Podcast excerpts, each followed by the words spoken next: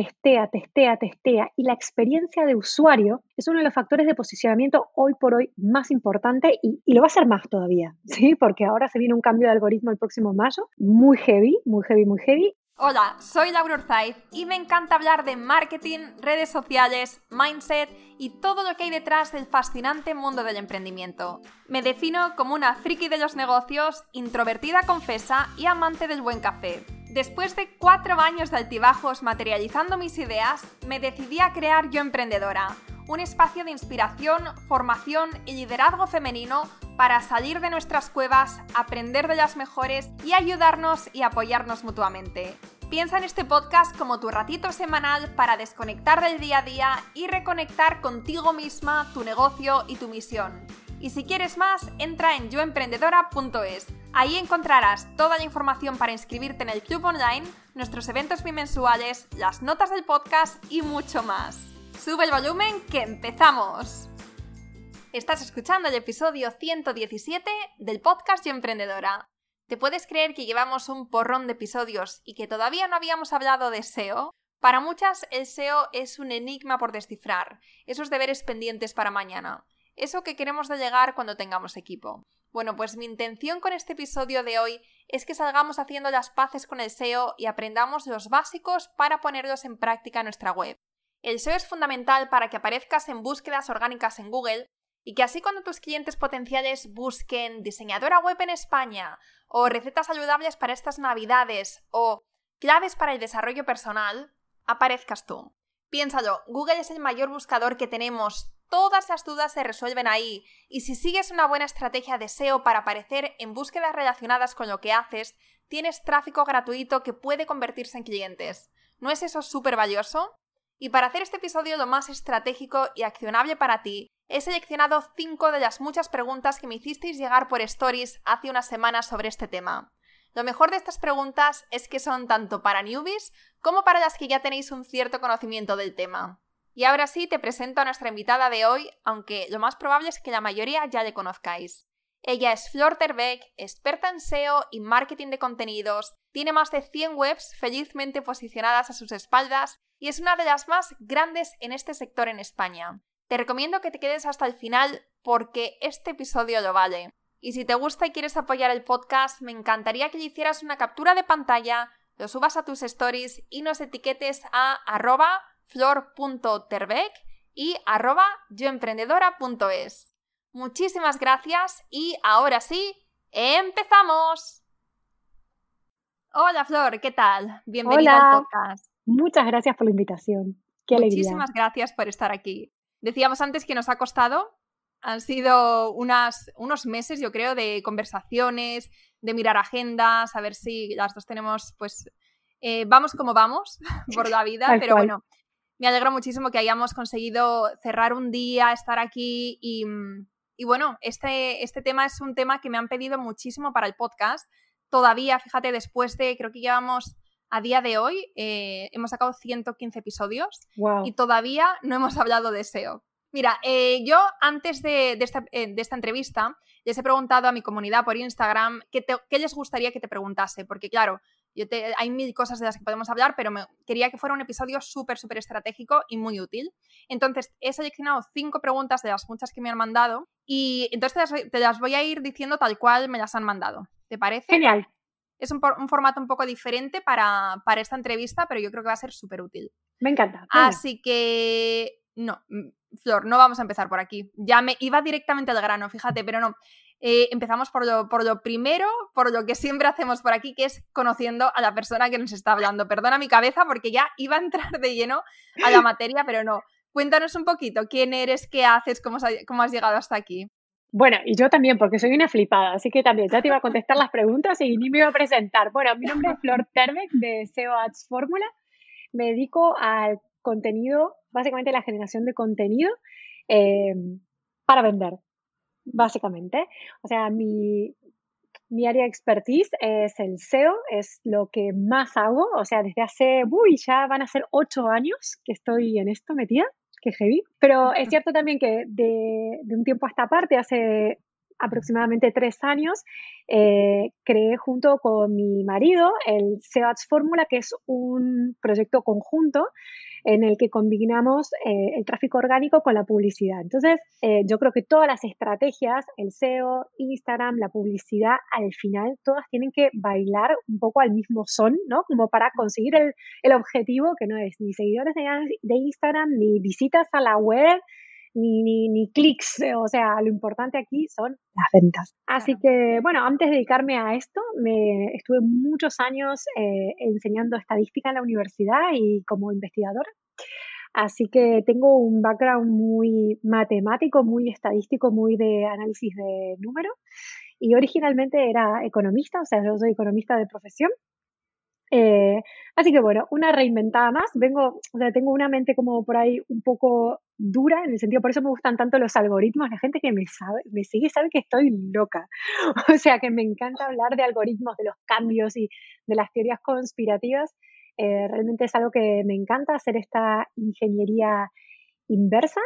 Así que, bueno, creo que. Ah, y me gusta mucho. Soy una loca de los unicornios también. Esto, por ahí la gente no lo sabe una de las cosas que a mí me resultaban más complicadas al principio es que estas son cosas que son un poco complejas. El SEO mete miedo y con razón, ¿no? Porque al final hay muchos aspectos técnicos y tiene un argot sobre todo que es para espantar a cualquiera.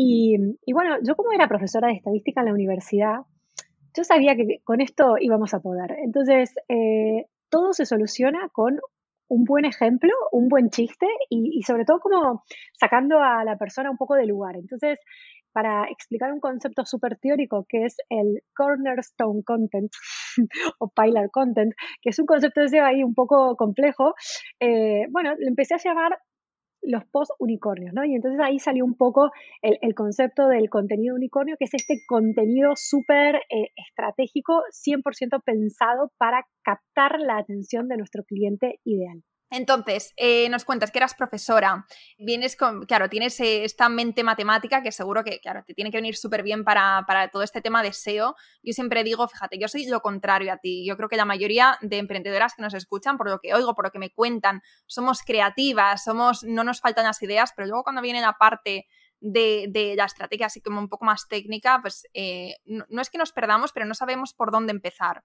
Y creo que con el SEO pasa mucho eso. No es una palabra que, eh, el término SEO, que son tres letras simplemente, pero da mucho miedo. O sea, dices, wow, SEO, ah, Dios mío, no sé por dónde, no sé por dónde empezar. Eso ya cuando tenga equipo algún, en el futuro, pero no tenemos que esperar a tener personas ¿no? que se dediquen a ello en nuestro equipo para empezar a, a pensar en esto y hacer pequeñas cositas. Tal cual, sobre todo, a ver, yo creo que hay algo que, va en nuestro favor y es que eh, Google es cada vez más listo y cada vez va como evolucionando más eh, y haciendo que las cuestiones técnicas que cuando yo empecé en 2013 eran muy, muy importantes, cada vez va perdiendo más peso.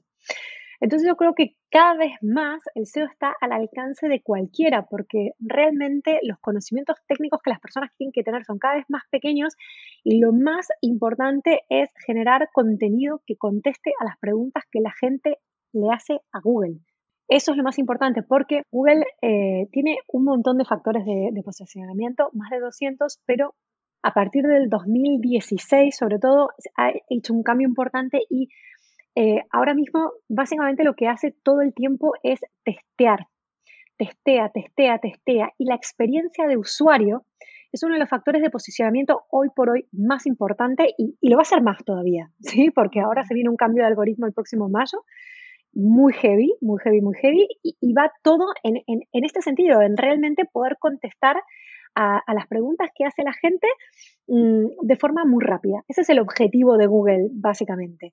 Y, claro, en la medida en que sea súper listo a la hora de entender los textos, va a poder, o sea, su objetivo es que aparezcan en primera página los mejores resultados, no la gente que pague una agencia de SEO, ¿no? O sea, es como siempre el SEO, que es la disciplina es el Search Engine Optimization, siempre es un poco jugar como, eh, básicamente, em, hay ciertas cosas que podemos hacer para eh, facilitarle la vida a, Google y que entienda mejor nuestro, nuestro contenido, ¿no?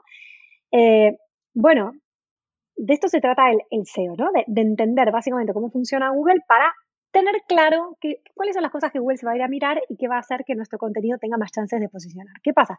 Estos trucos, por decirlo de manera, no son trucos, son recomendaciones que al final son sentido común total. O sea, no, es poner de título mm, algo que se entienda, ¿no? Si yo voy a hacer una receta de tortilla de patatas, voy a poner tortilla de patatas en tres minutos, no sé, lo que sea, y no el secreto mejor guardado de mi abuela de título, ¿no? Que esto pasa mucho, que a veces con, en tal de hacer storytelling, de ser wise y tal, jugamos a veces al despiste con los títulos o con, con algunas cosas. Entonces son cosas muy de sentido común que, que, que casi que muchos hacemos de forma intuitiva. Entonces, claro, antes sí que había cosas mucho más técnicas que tenías que tener sí o sí, porque si no Google pasaba de ti absolutamente. Hoy en día esto ya no es tan así. Así que creo que lo más importante es estar muy listos a la hora de elegir los temas y de estructurar nuestros artículos como siempre intentando contestar a preguntas que la gente se hace. Si tenemos estas dos recomendaciones, o sea, bueno, eh, creo que tenemos tres cuartos del camino hecho. Qué bueno. Qué bueno. Y qué fácil, ¿no? O sea, me refiero fácil, ¿no? o sea, fácil de entender por lo menos. Es mucho más fácil de lo que parece. Lo que pasa es que tú te pones a investigar de SEO, hay, hay varias ramas, hay como una parte que es como un SEO muy técnico y tal, que, que por ahí antes funcionaba mucho mejor, pero esto cada vez va teniendo menos... Em, no sé, como menos relevancia. Y además hay una cosa que creo que tenemos que tener en cuenta, que muchísimos SEOs no viven de vender cosas. ¿Qué quiero decir con esto? Hay muchos que venden de eh, tener webs posicionadas y, vender publicidad, es lo que se conoce como AdSense o la afiliación por Amazon. Entonces yo creo que la gran mayoría de formación para SEOs está muy enfocada a esto. Y también, eh, entonces la gente va a lugares de, o sea, de mucha competencia y, a buscar un nicho del que podamos escribir. Cuando nosotros tenemos que vender que no podemos elegir el nicho, ni podemos elegir mucho nuestras palabras claves. Yo tengo una clínica dental en Barcelona, ya está. O sea, el negocio es el que es y la competencia es la que es y, ¿no? Entonces, a, mí muchas de, las cosas que me parece es que, que, la mayor parte de las formaciones para SEO, lo que comúnmente, todo lo que hay por ahí, es mucho más orientado a otros SEOs y a gente que quiere vivir de nichos que a pequeños empresarios, emprendedores, eh, profesionales, gente de a pie que lo que quiere es promover su negocio a través de Internet. Bueno, pues ahora que entendemos más cómo funciona el SEO y que ya hemos quitado un poquito de miedo o de importancia a la palabra, al término, vamos a empezar con estas cinco preguntas. La primera nos la hace Historiables. Te pregunta cuáles son los básicos que tenemos que saber para el posicionamiento del contenido cuando no tenemos mucho tiempo. calidad sobre cantidad. Para mí hay que ser muy listo a la hora de elegir nuestras batallas. O sea, no te propongas hacer mucho, más vale hacer poco, pero muy estratégico. Este es mi consejo fundamental, ¿sí? Luego, ir a lo que yo llamo un hueco. ¿Qué quiero decir con esto? Una pregunta que tus clientes hagan antes de comprar y cuando tú vayas a Google no hay una buena respuesta. Entonces acá la gente dice, no, pero bueno, sí, sí, ya está todo inventado. Mentira. O sea, hay prácticamente un 20% de las búsquedas que recibe Google cada día es que nunca se las habían hecho o por lo menos no con exactamente esas palabras. Entonces, eh, y hay otra cosa, que es que la web está un poco viejuna, porque antes 2013, cuando yo empecé, la bomba era el blog. Y estábamos todo el tiempo, todos los, había gente que todos los días actualizaba su blog. que ahora eso, yo creo que no, no quedado nadie. Ahora esto mismo pasa un poquito en Instagram, ¿no? Entonces, ¿qué pasa? Hay mucha información que encontramos por la web que tiene unos años ya, tampoco está muy bien hecha. Entonces, de lo que se trata es de encontrar un, un hueco, una pregunta que no esté muy bien contestada o que nosotros podamos, algo, podemos hacer algo notablemente mejor de lo que ya se encuentra. Y entonces yo creo que ahí es donde merece mucho la pena invertir el esfuerzo. Lo mismo también, es cosas que, que se puedan preguntar a Google. Yo en mi blog básicamente también publico notas que por ahí no contestan a preguntas, pero me apetece hacerlas, lo que sea, ¿no? Pero claro, en ese caso es que ni miro palabras claves, ni hago nada de, SEO, ni, ni, ni, lo mínimo, ¿eh? O sea, porque tengo muy claro que son posts, vamos, para, para compartir con mi comunidad, ¿sí? Para enviar por la newsletter, para compartirlos por redes sociales, LinkedIn, lo que sea. Pero em, eso, elijo muy bien mis batallas. Cuando hago un post para SEO, mm, presto mucha atención sobre todo esto, que haya un hueco claro, que, haya una falta de información, que yo pueda hacer algo mejor y, y sobre todo eh, hago un artículo realmente muy bueno, muy en profundidad, muy pensado para dudar. Otra cosa que es un buen consejo cuando uno no tiene mucho tiempo es pensar siempre en lo que sería el contenido que yo mm. evergreen, ¿no? O sea, intentar ir a por contenido que no caduque y que, que no, no pierda actualidad. ¿Sí? Muchas veces a ver, a mí me gusta hacer también contenido que a veces que, cuente novedades y tal, pero el contenido que para mí más merece la pena em, trabajar para SEO es la típica pregunta que no pasa de moda y que siempre te hacen. Bueno, eso. Qué bueno. Muy bueno esto. Piensa que un post bien, bien posicionado te puede traer tráfico eh, por años años y de los años, o sea, una vez que ya está en, en, primera página de Google eh, y es un post realmente bueno, muy superior a lo que yo hay, te va a empezar a enviar tráfico eh, en forma automática. Entonces, para es un esfuerzo fuerte que hay que hacer unos días, eh, porque un post bueno lleva un tiempo escribirlo, pero claro, luego el beneficio mm, te va a durar por, un montón de tiempo. Y cuando dices que sean, em, que metemos palabras clave, que la gente busque, preguntas, ¿esto dónde lo buscamos? Acá hay como distintas maneras de hacerlo. Podemos ir a herramientas de palabras claves. yo tengo un canal de YouTube y tengo varios eh, vídeos donde hablo de las típicas herramientas de palabras claves, por decirte un rápido, ¿no? Uber Suggest, por decirte Answer the Public.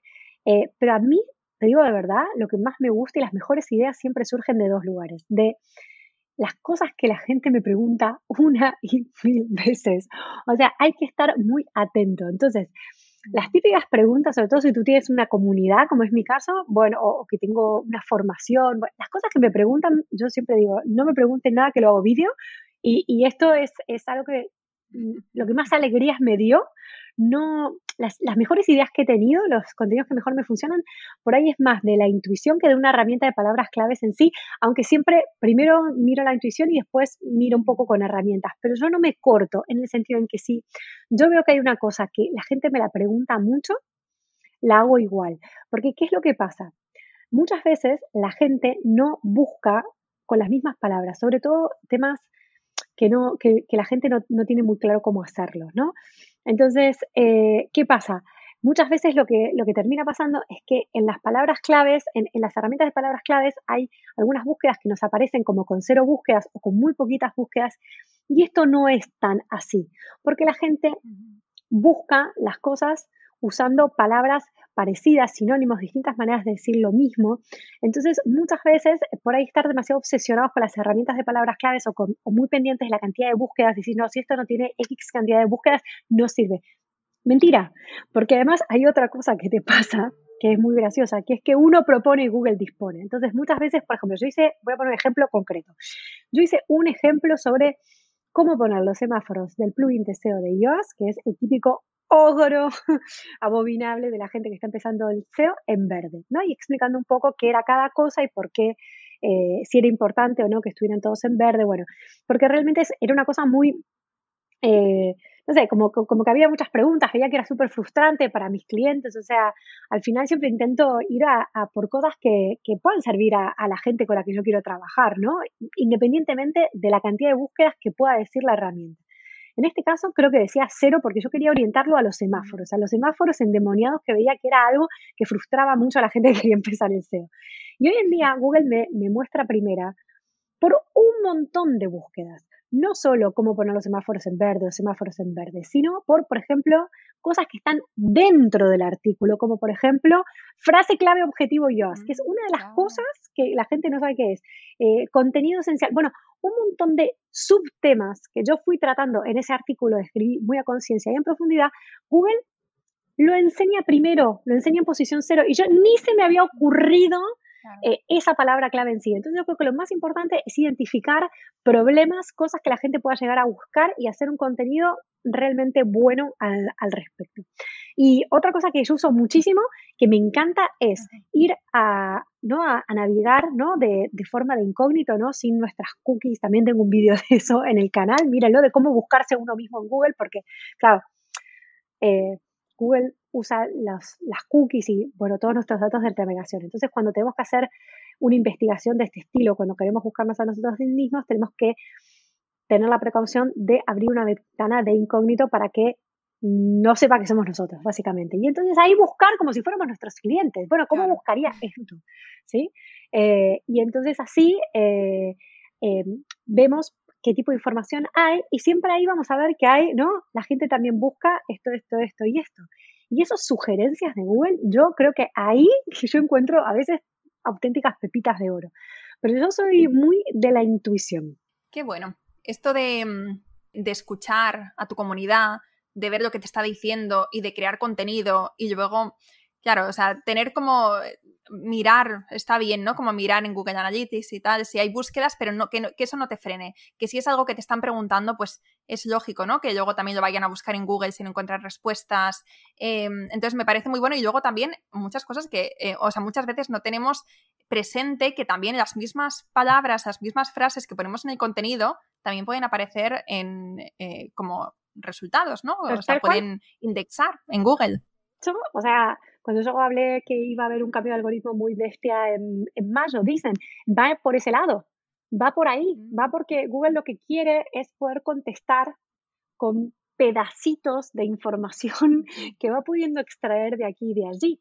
O sea, seguramente ahora, si vamos navegando por Google, tú le preguntas, no sé, yo tengo hijos en edad escolar, entonces, por ejemplo, hacemos siempre las tareas del cole.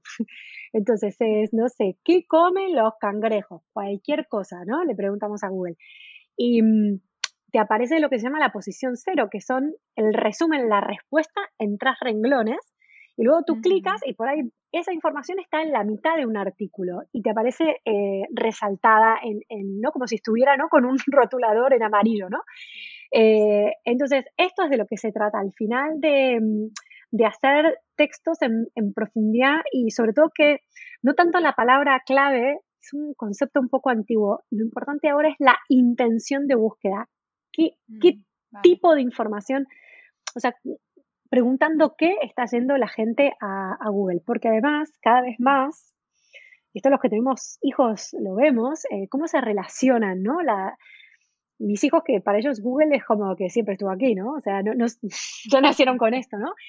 Y, y, cómo usan la búsqueda por voz, que es el futuro. Claro, tú no tienes, o sea, tú no le hablas igual a, al asistente de voz, le preguntas como si le preguntaras a un amigo, ¿no? Y que, que, que como... Entonces, por eso digo que el tema de la cantidad de palabras claves, exactamente la búsqueda por palabras claves está un poco obsoleta, porque, chavos, la gente ya como pregunta de mil maneras y cuando tenemos el asistente por voz, peor, porque ahora dentro de todo, ¿no? Vemos las típicas sugerencias de Google y como nos, da pereza terminar de escribir la frase, clicamos en algo que más o menos se acerca a lo que estamos buscando. Pero ahora, con la búsqueda por voz, olvídalo. O sea, es que la gente pregunta como le pregunta a un amigo. Y esto, aquí yo creo que hay una muy buena oportunidad para los buenos creadores de contenido, para esta gente capaz de realmente hacer un contenido en profundidad acerca de una temática. Clarísimo esto. Vamos a pasar a la segunda pregunta. María pregunta, ¿cuál es el contenido que mejor posiciona? Bueno, un poco lo que dije, el que contesta a preguntas que la gente haga. Eh, o sea...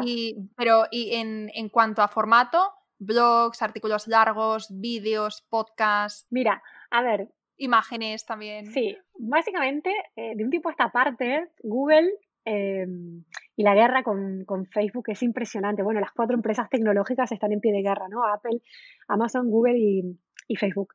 Eh, entonces, Google cada vez más intenta como retenerte dentro de lo que son las garras de Google, por decirlo de alguna manera. Entonces, antes, eh, sí que es cierto que en las primeras posiciones por ahí había más webs. Ahora, si te fijas, eh, lo que sea, ¿no?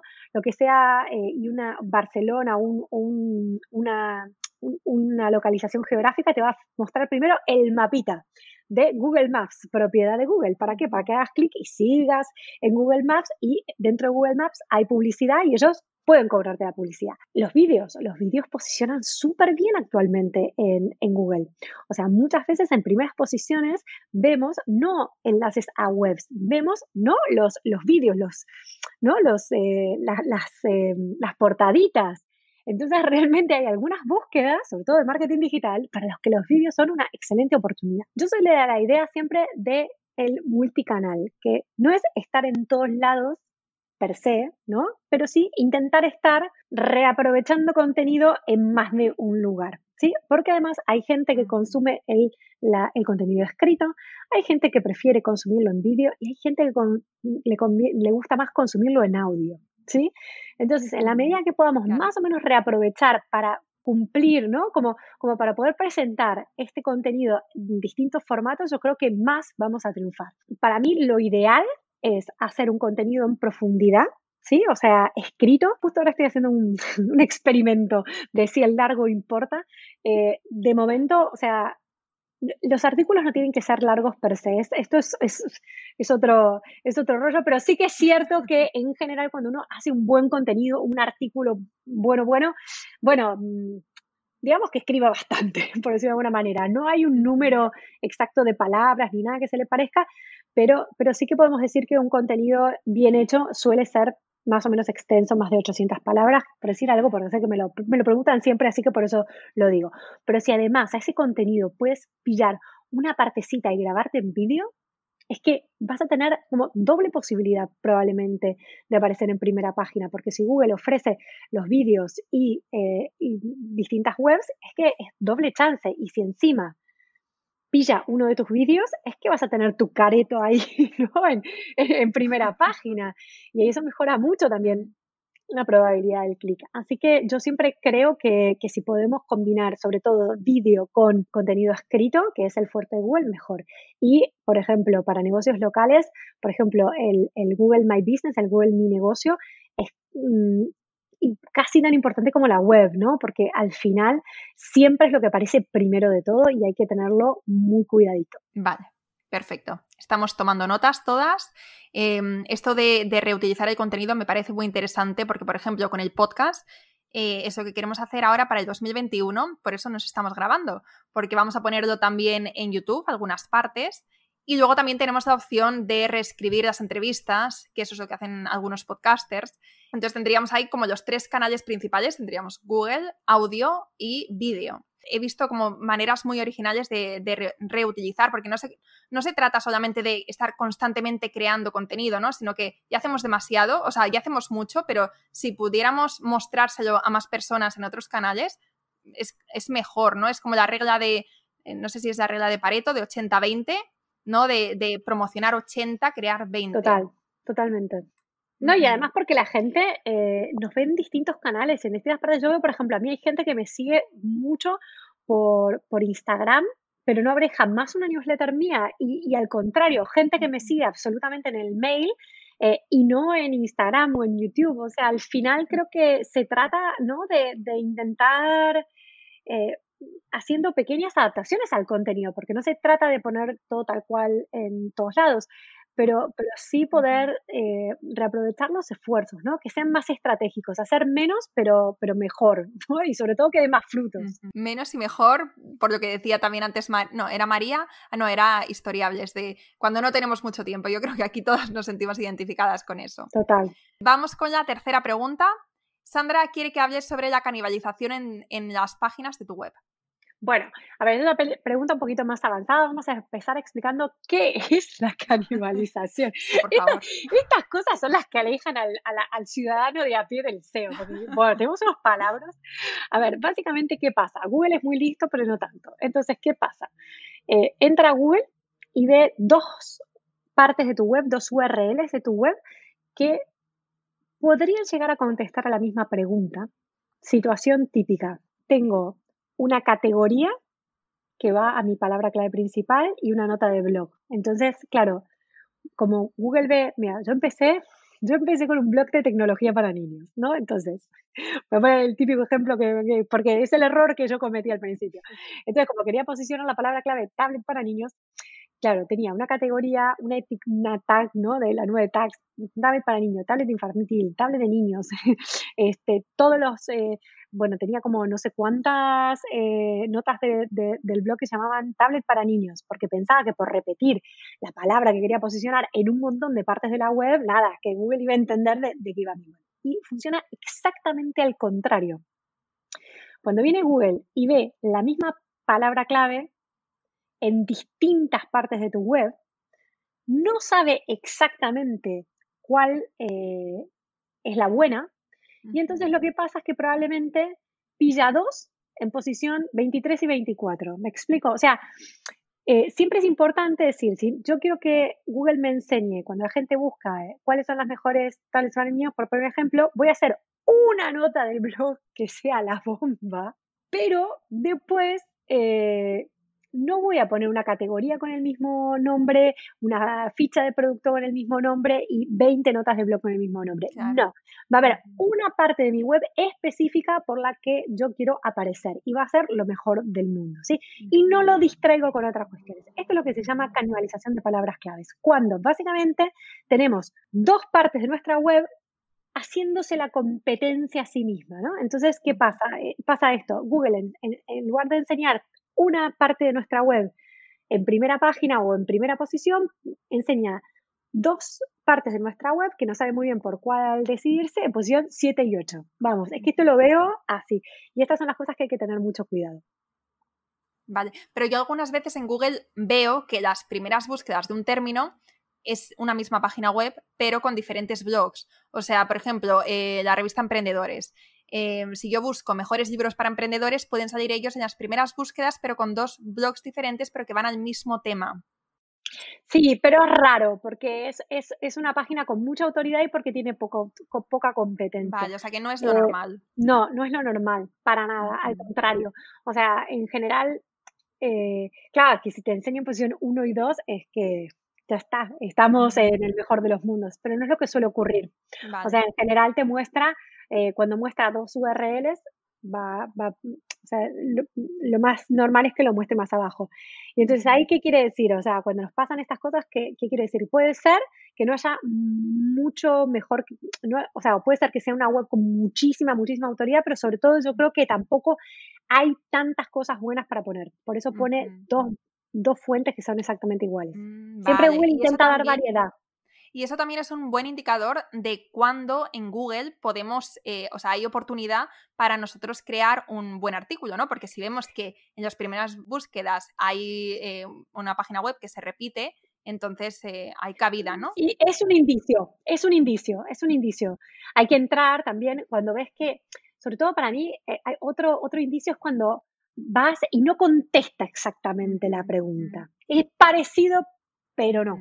Vale, vale, vale. Ahí también hay, hay, hay, hay, un indicio de que ahí podemos generar buen contenido. Una pregunta, este no está dentro de las, de las otras dos que nos quedan, pero cuando nosotros creamos un contenido, ¿cuánto tiempo más o menos, me imagino que depende de muchas cosas, pero cuánto tiempo tenemos que esperar para ver si, si, pues, si consigue búsquedas? Porque sé que al principio está como en el sandbox o no sé cómo se llama, pero como que va moviéndose. ¿Cuánto tiempo tenemos que esperar? Bueno, depende. No, no, es que es una pregunta... Muy abierta y muy compleja, seguro. Muy abierta y yo creo que, a ver, el sandbox, sobre todo, esto aplica a webs nuevas, a, webs que se acaban de crear. Sí que es cierto que probablemente al principio Google te tenga más en observación y no te haga mucho caso. Lo que pasa es que con una buena estrategia de palabras clave, o sea, cuando hacemos un, un contenido, o sea, siempre intentamos tener algunos términos, algunas palabras claves que son como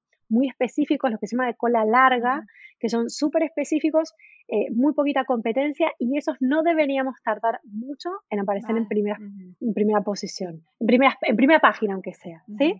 Eh, pero luego, o sea, dentro de ese mismo artículo probablemente haya palabras claves más cortitas, más competidas y con más búsquedas. Entonces, claro, mm, para aparecer en primera página de Google por una palabra clave muy específica, long tail de cola larga, igual mm, casi inmediatamente, o sea, a los días. O sea, en cambio, por ahí una que es un poco más competida, claro, ahí vamos a tardar un poquito más. ¿sí? Siempre lo que pasa es que, por eso es importante tener objetivos de corto mediano y largo plazo. O sea, eh, la manera de llegar a primeras posiciones para palabras claves competidas es empezar estando, eh, en tener una buena performance, que a la gente le guste nuestro contenido cuando Google lo enseña en palabras claves de menos. Hay, más de estrategia de cuestiones técnicas, la verdad. Bueno, pues vamos a la, a la cuarta pregunta y es sobre SEO en Instagram. Nos ¡Oh, qué buen tema! Preguntan por aquí qué tenemos que hacer para, para que más gente interesada en nuestro contenido nos descubra y vea nuestras publicaciones. Bueno, a ver. El SEO en Instagram va a cambiar, justo es que esto es noticia de, hace nada. A ver, actualmente lo que hay ahora en, lo que serían las cuentas de habla hispana de Instagram en cuanto a SEO es poquísimo, es muy limitado porque hasta ahora la manera de que, o sea, porque la gente básicamente no usa mucho el buscador, es raro. Es cierto, lo más parecido que tenemos es el tema de los hashtags, pero a ver, es como el SEO que se hacía en 2008, en el sentido en que la gente elige eh, los hashtags, las palabras, ¿no? Con los que siente que su contenido está, se, identifica, pero esto mm, no tenemos ninguna garantía de que la gente lo haga bien. A veces la gente pone cualquier cosa de hashtag, o porque no sabe usarlos, o porque no sé. Entonces, realmente el tema de los hashtags no, no es una buena manera de, ordenar el contenido. A nivel de SEO, básicamente eh, ahora mismo lo que está leyendo es el, nombre de la cuenta, ¿no? Ese, lo típico, ¿no? Si yo soy una papelería de diseño, tengo que ponerme, aunque no sea en el nombre de usuario, por ahí pongo el nombre de mi papelería, pero sí en el nombre de la, de la bio, ¿no? En, el nombre que ponemos... Em, después, o sea, aunque yo sea, por ejemplo, soy arroba flor.terbeck, por ejemplo, ¿no? Pero luego en el nombre, eh, en lo que sería el nombre de la bio, sí que tengo Flor Terbeck, SEO Ads Fórmula, por ejemplo, que es el nombre de mi eh, empresa y además tiene la palabra clave SEO, que para mí es importante, ¿no? Porque yo quiero que me encuentren como SEO. ¿Sí? Eh, y esto es lo mínimo que se puede hacer de, o sea, lo, lo, que es el SEO de Instagram hoy en día es esto, o sea, nombre de usuario, nombre de la bio y los hashtags como para que la gente cuando busque mm, cosas, eh, puede ser desayunos saludables, no sé, lo que sea, pero ah, realmente no es un sitio, por ejemplo, el sitio de para ir a buscar este tipo de cosas en general visuales es Pinterest, no, no es tanto Instagram, pero Instagram está cambiando, o sea, creo que la semana pasada, estamos a finales de noviembre, eh, ya lanzó en Estados Unidos y en algunos países más eh, lo que sería como están empezando a testear la búsqueda de eh, por palabra clave de contenido. Y eso puede cambiarlo todo. Y esto además justo coincide con el lanzamiento de las guías de Instagram, que vamos, es lo más parecido que vi en mi vida a un tablero de Pinterest. O sea, que se están haciendo con, con todo, con Google por las búsquedas, tableros de Pinterest. Yo no, creo que vayan tanto a competir con Google específicamente, yo creo que va más que ellos quieren ser como un sitio de referencia de búsqueda de inspiración y tiene muchísimo sentido. O sea, hay una cantidad de información de un valor increíble en Instagram que se pierde en 48 horas, eso no lo ve para nadie. Es absurdo, ¿no? O sea, en serio, yo creo que ellos mismos se dan cuenta. La gente, el blog que hacíamos en 2013, hoy en día lo hacemos en Instagram. Eh, Instagram, al no permitirnos enlazar a nuestra web, al final, ¿qué hacemos? El contenido de valor lo ponemos chiquitito, lo, cortamos un poquito y lo compartimos desde el post. Es como un mini post, ¿no? De lo, es un mini post de un blog. Bueno, es mucho de los posts que hacemos muchos de nosotros. Y a mí me encanta, por ejemplo, las, las, cuentas de recetas de cocina. Es que está ahí. O sea, te hacen un carrusel con el paso a paso, un mini video. Bueno, ahora un reel. Ya es como en 30 segundos tenés como lo que tienes que saber para la receta. Luego veas en la descripción de, del reel, tienes exactamente todos los ingredientes. Es una maravilla. O sea, no puede ser que eso no se pueda ordenar. Entonces, ahora ya nos liberaron en la posibilidad de ordenarlo. De acá a buscar, para mí hay un paso y, van en esa dirección. Bueno, ya, ya lo han dicho, no sé cómo lo lograrán, pero vamos, yo creo que ya están tardando, tienen la tecnología para hacerlo, porque Instagram eh, reconoce las imágenes, saben perfectamente qué hay en cada imagen. Qué interesante, cuántas cosas. Si ahora no tenemos tiempo, espera, espera un rato, o sea, espera unos meses que, bueno. Mm. sí, bueno, paso a paso, poco a poco. Yo soy de las que ha puesto un Reels para probar y me centro yo mío, que son historias y, publicaciones y podcasts. Y, pero es que ya, ya a medida que vayamos teniendo más tiempo y más ganas, también pues iré probando. Pero creo que cuando empiezan a, empiezan a aparecer todas estas cosas y sentimos que tenemos que estar en todas partes, al final también perdemos un poco el foco y no es necesario tampoco estar en todo. Tal cual. Mira, a mí, por ejemplo, creo que cada uno tiene que elegir dentro de todas las todas las posibilidades que hay, eh, qué es lo que, lo que vibras y en lo que te sientes bien, ¿no? Entonces, por ejemplo, a mí me encanta hacer tutoriales. Me encanta, por eso tengo un canal de YouTube. Y claro, a mí los Reels me encantan porque hay cosas que no dan para hacer un video de YouTube porque es un, truquito, tic, pica aquí y pasa esto, ¿no? Y entonces el Reel sí que me parece interesante. Pero, por ejemplo, no sé, hay, cosas que, bueno, no tengo podcast, por ejemplo, o qué sé yo, IGTVs hago directos hago pocos, la verdad. Entonces yo creo que al final se trata de elegir cuáles son las cosas que a uno, mm, bueno, eh, hacen sentir más cómodos e ir a por ellas. Y lo demás, bueno, ya vendrá o no. no, no, se puede vivir sin reels, claro que sí. Exacto. Pues vamos con la última pregunta. Esta es de ¿Qué impresión podcast? no es sobre podcast. Pregunta, ¿sería una buena estrategia pagar SEM para tener un buen posicionamiento? O son excluyentes? Son complementarias, de hecho. No son excluyentes, son absolutamente complementarias, en mi opinión. ¿SEM qué es? Para, para eh, las que no sepan. SEM. Venga, SEM es la búsqueda por, es la publicidad de Google, la de las palabras claves, ¿no? Cuando buscamos cualquier cosa en Google, ¿no? Psicólogo Madrid, siempre los primeros cuatro resultados en general dice chiquito al lado anuncio. Eso es el SEM. La gente que paga por colarse ahí. Es pagar por colarse, así dicho en sencillo. Entonces, si son suficientes para nada. O sea, yo creo que al final esto es como todo. A mí me encanta la publicidad. Y mira que me, dedico al contenido orgánico, pero sí que realmente, eh, después de tres años de trabajar con, con, mi pareja, que hace tráfico de pago al 100%, realmente cuando nosotros tenemos un buen contenido orgánico y le ponemos un poquito de publicidad, claro, es que básicamente lo que estamos haciendo es pagar por colarnos ante los ojos de nuestro cliente ideal. Y esto puede ocurrir tanto en Google como también en Instagram, da igual, ¿sí? Pero si el contenido es bueno, o sea, una cosa es un anuncio publicitario puro y duro, que no enamora a nadie eh, y que es intrusivo, y otra cosa es intentar... Eh, de alguna manera ganar tiempo y, poner nuestro contenido, este contenido de valor, que es un poco el gancho hacia nuestro mundo, en los ojos de nuestro cliente ideal más rápido. Entonces yo creo que eh, son absolutamente complementarias y yo creo que un poco lo que hablamos, ¿no? Hay que ir pasito a pasito, pasito a pasito, pero yo creo que un negocio digital maduro, bien llevado, ni, siquiera digital, un negocio bien llevado, ¿no? Con cierta madurez, debería apostar tanto por, por lo orgánico como por la publicidad, tanto en Google como en redes sociales. Hacer SEO, claro que sí, y también hacer un poco de SEM. Hacer eh, contenido orgánico en Instagram y también hacer un poquito de publicidad, ¿no? O sea, al final lo que estás haciendo es como retroalimentar cada uno de tus esfuerzos. Entiendo que si estás empezando no vas a hacer todo junto, ¿no? Es importante también saber muy bien eso. Otra cosa que pasa es que la publicidad también para mí implica una cierta madurez de los negocios. Eh, porque una de las cosas más importantes a la hora de invertir en publicidad es saber hasta dónde me puedo gastar, hasta dónde me es rentable. Entonces eso implica probablemente tener unas finanzas bien llevadas de tu negocio. ¿Cuánto me dura un cliente? Yo tengo una membresía, por ejemplo. ¿Cuánto es el tiempo en promedio que la gente se queda en la membresía? Tengo, no sé, soy un, instituto, un centro de psicología. ¿Cuántas sesiones en promedio cada cliente nuevo toma, me consume? Entonces, a partir de ahí sabemos más o menos cuánto nos podemos gastar por cada cliente nuevo y a partir de ahí es que podemos plantear una estrategia publicitaria con cabeza, ¿no? Pero yo creo que, mm, claro, porque apretar el botón de promocionar o, Google también tiene una cosa parecida, apretar el botón de que te regala 75 euros, creo que es, y pones 25, no sé. Y entonces le, hay como todo un wizard, ¿no? Que haces acepto, acepto, acepto, acepto, y en 10 minutos se te acabaron 100 euros, porque eso es cualquier cosa. Entonces, como todo, ¿no? Hay que, hay que saber, pero son, son absolutamente complementarias. Bueno, eh, Flor, yo creo que nos ha quedado un episodio súper completo.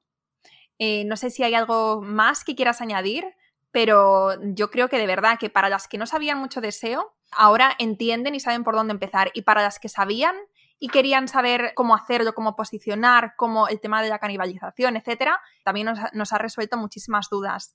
Así simplemente me queda mm, agradecerte este ratito. A ti. Me alegró muchísimo que, hayamos conseguido compaginar agendas porque ha merecido muchísimo la pena. Y cuéntanos dónde te podemos encontrar. Bueno, Muchísimas gracias, yo también estoy súper contenta. Además, veo esta es una comunidad que vengo siguiendo y veo el crecimiento espectacular que está teniendo, así que estoy súper contenta de estar aquí. Eh, ¿Dónde me pueden encontrar? Mi web es seoadsformula.com, el proyecto con, con Alex, con mi marido. También tenemos un canal de YouTube que se llama también igual, SEOadsFórmula. Y luego eh, soy muy activa en Instagram, red social que me encanta. Y el día que ponga el SEO en Instagram, vamos, voy a tenerme ahí, va a ser el día más feliz de mi vida. Bueno, no tanto, pero casi, profesional.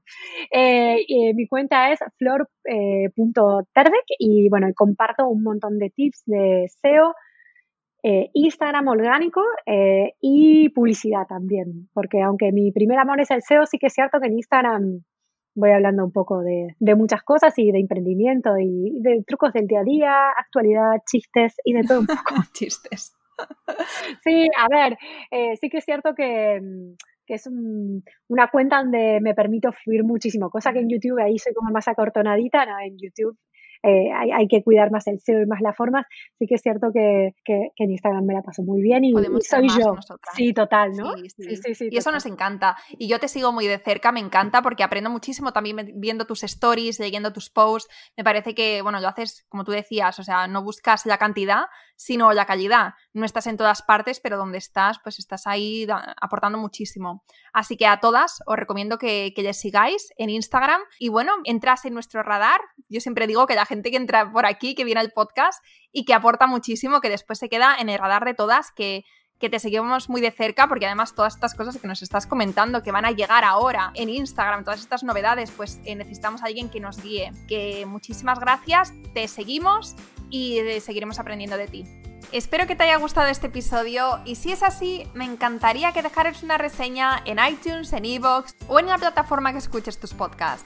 Esta es la mejor manera que tienes de apoyar el podcast y su continuidad. Muchísimas gracias por quedarte hasta el final y seguimos la próxima semana.